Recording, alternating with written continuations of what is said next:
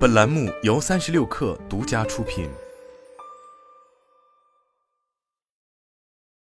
本文来自《哈佛商业评论》。哈尔赫斯菲尔德是加州大学洛杉矶分校安德森管理学院市场营销、行为决策和心理学教授，并担任加州大学洛杉矶分校安德森管理学院顾问委员会任期主席。他拥有斯坦福大学心理学博士学位。赫斯菲尔德在顶级学术期刊上发表文章，还为《纽约时报》、《哈佛商业评论》、《华尔街日报》和其他媒体撰写专栏文章。他为消费者金融保护局以及富达、摩根士丹利、美林等多家金融服务公司提供咨询服务。下面，赫什菲尔德分享了他的新书《未来的自己：如何让明天更美好》中的五个关键见解。温馨提示：你在 Next Big Idea 应用程序中收听由赫什菲尔德亲自朗读的音频版本。一我们可能会把未来的自己想象成另一个人。普林斯顿大学的心理学教授艾米丽·普罗宁进行了一项研究，要求学生参与者描述他们当时正在吃的一顿饭。大多数人通过所谓的第一人称视角来描述这顿饭，他们是如何看待眼前这顿饭的。随后，这些学生被要求想象自己在四十岁之后的某个时候会吃的一顿饭，并描述出来。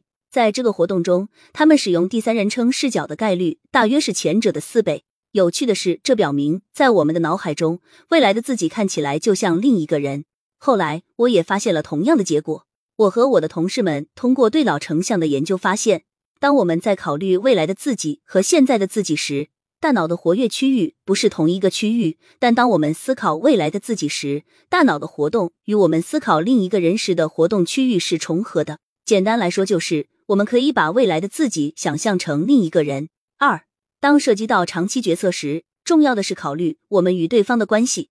在我们的生活中，对待他人有许多不同的方式。在与完全陌生的人交往时，我们可能会发现自己有些自私或利己主义。这并不是说我们本质是坏的。如果一个你并不熟悉的人，比如同事，让你在这个周末帮他们搬家，你很可能会想出无数个借口推辞。这并不意味着你自私。但它确实意味着，在某些情况下，你可能会以利己的方式行事。如果我们以这样的方式对待未来的自己，也就是说，如果未来的自己对我们来说就像陌生人，那么我们可能不会做一些对他们有益的事情，比如暴饮暴食或过度消费。需要注意的是，在我们的生活中，我们也会慷慨大方，比如对我们的孩子、我们的父母、我们最亲密的朋友，以及我们真正有共鸣、关系好的同事。当涉及到长期决策时，如果我们把未来的自己看作是我们亲近的人，那么我们就会更愿意为维护他们的利益而做事。许多研究都证实了这一理论。例如，那些对未来的自己有更强相似性和联系感的人，更有可能积累资产，更有可能道德行事，更有可能关注健康，生活满意度更高，生活更有意义。即使考虑到其他因素，这些研究结论仍然成立。三，努力让未来的自己看起来更亲近。其中一个方法就是增加未来自己的生动性和真实性。畅销小说作家安妮娜·波利塔诺十四岁时开始给未来的自己写信，他给十年后的自己写了一封信。十年后，他读了这封信，又再次给未来的自己写了一封新的信。这需要坚守承诺，因为他还在一次采访中告诉我，他经常想早点读这些信，但他从来没有提前拆开过。对他来说，给未来的自己写信，以及阅读过去自己写的信，帮助他找到了真正重要的核心价值观，让他走上正确的道路。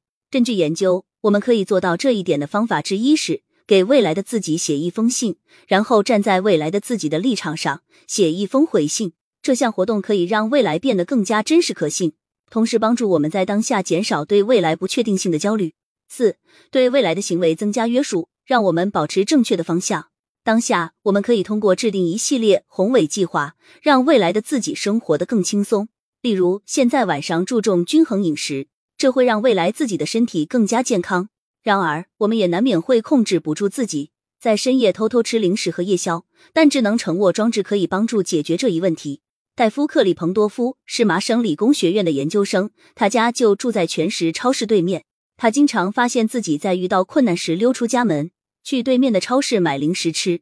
随着时间的推移，他的腰越来越粗，钱包越来越薄。他想找到一种方法来阻止这种行为，所以他发明了一个小保险箱，上面有一个电子计时器。他把零食放在里面，锁上一段时间，时间设置从一分钟到十天不等。